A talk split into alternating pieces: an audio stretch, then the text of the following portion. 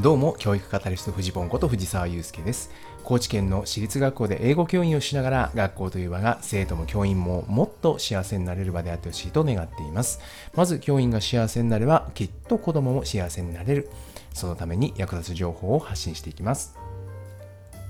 10月8日です。さて今日はですね、焚き火をして気がついたことということでお話をしたいと思うんですが、あの、以前ですね、ま8月の20日、22だったかな、玉川大学の、小坂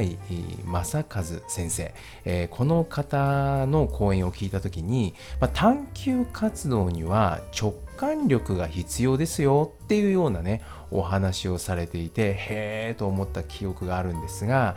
その時にですね、どうやってその直感力を磨くのかって言った時に、実は自然体験とかお手伝い体験とか文化芸術体験とかそういうね体験が豊かな子がですね実はこの探求力が高い、まあ、直感力が高いっていうところがつながって探求力が高いというようなねそういう調査結果というのを紹介してくださっていたんですね。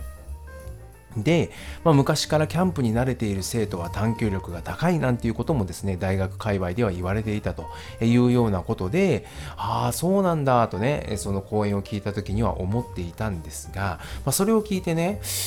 いや、なんかこれちょっと息子と一緒にやってみたいなと思っていたんですが、なかなか踏み切れなかったんですけど、まあ、ちょっとあることがきっかけで、よし、やってみようと。いうふうに思いまして、なんと昨晩なんですが、ちょっと近所のですね、河原で焚き火をしてみたんですね。本当にシンプルなことで、まあ、あの焚き火台みたいなのを買ってきてですね、まあ、薪もちょっと買ってきて、えー、まあ、一通りですね、そのセットを買ってきて、まあ、近所の河原でね、下の息子と2人でですね、焚き火をしてきたんです。まあ、本当にちっちゃいものだったんですが、これがね、やっぱね、面白かったんですよね。すごいなんか、で、いろいろ気づけたことも多くて、でね、こうやっぱ息子面白くてね、まあ、最初ま火をつけるじゃないですか。で、火をつけてしばらくしてたらね、やっぱその川、まあ、真っ暗ですよ。えー、その河原ですね。で、散策し始めて、あの、ライトを持ってね。で、なんか燃やせるもんないかな、みたいな風で、やっぱ散策し始めて、で、葉っぱを拾ってくるんですよ。で、葉っぱを拾ってきてね、燃やし始めたりするんですね。そしたら結構燃えたりして、うわすごいとか言って。で、次になんかちょっとね、枯れ枝みたいなのを拾ってきて、えー、これもあったとか言ってそれも燃やし始めると。で、またそれもなんかこう燃えたりして。みたいなことをね、いろいろやっていた時に、僕ね、ふと思い出したんですよ。いや、そういえば僕ちっちゃい頃家の前で焚き火してたなと思って。で当時おばあちゃんとかがいてね。でまだそんなになんか家の前であの焚き火とかしちゃダメとかいうそういう風になってなかった頃でね。で家の前でそういえばばあちゃんはなんかこうゴミとか燃やしてたなと思って。そんでその焚き火をよくねあの一緒にやってたなと思ったんですよ。で、まあ、だからねその例えばその時にも、まあ、枯れ葉とか燃やしてたりするわけですよ。でその時にもどの葉っぱがどんな燃え方をするかとかね。僕結構好きだったなと思って。で牛乳パックを燃やしたらどうなるかとかね。ティッシュだったらどうなるかとかね。こういろいろやってたなと思うんですよ。でねふとね今日のこの体験とまあ昨日か。昨日のこの体験と合わせて思い出したのがいやこれって家の中でやったら全部怒られることだよなと思って。そうですよね。なんか、あの、家の中でそれこそ、あの、昨日使ったようなね、ガスバーナーとかを、こう、つけてバーってやったら、奥さんにですね、絶対怒られるわけですよ。そんなあんた何触ってんの？みたいなので絶対怒られるし、ましてや、ティッシュを燃やそうものなら、それってめちゃくちゃ怒られそうじゃないですか。だけど、これって焚き火だったら全然 OK なことなんですよね。で、これね、やっぱりね、このどの葉っぱがどんな燃え方をするかとか、牛乳パックだったらどうなるかとかね、ティッシュだったらどうなるかとかね、これって、まあ、小さな仮説と検証の繰り返しじゃないですか。これやったらどうなるかなとか。でね、この火っていうのは、この、何て言うのかな、この燃やすってていう行為これがねもう一番簡単に検証結果が目の前に現れるっていう意味でめちゃくちゃ面白いなと思ったんですよ。昨日もねどうやったらこのね最初つきにくかったこの火を大きくできるかとかっていろいろ試すわけですよ。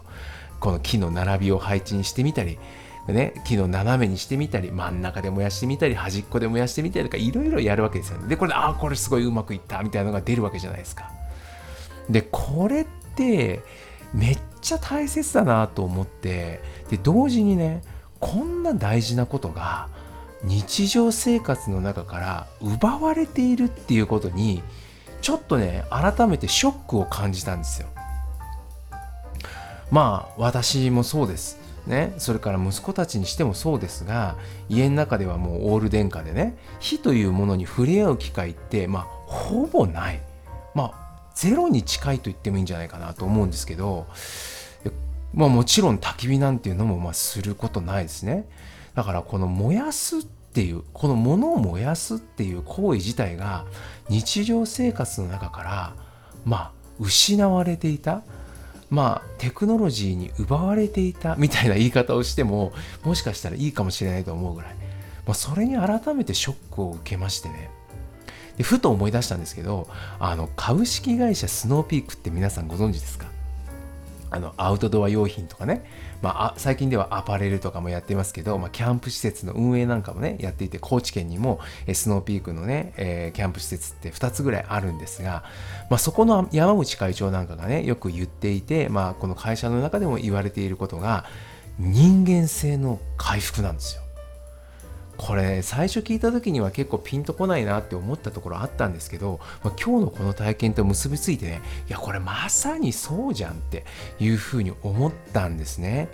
いやこのにその日常生活の中から本当に大切な例えば燃やすという行為であるとかそういうのが奪われているでそれがアウトドアに出ることによってキャンプをすることによってそこの部分が回復されるんだっていうのはねいやまさにまさにだなというふうで思って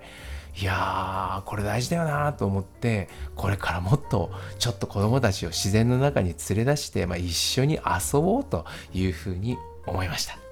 いかがでしょうか？何かの参考になれば幸いです。走り出せば風向きは変わる。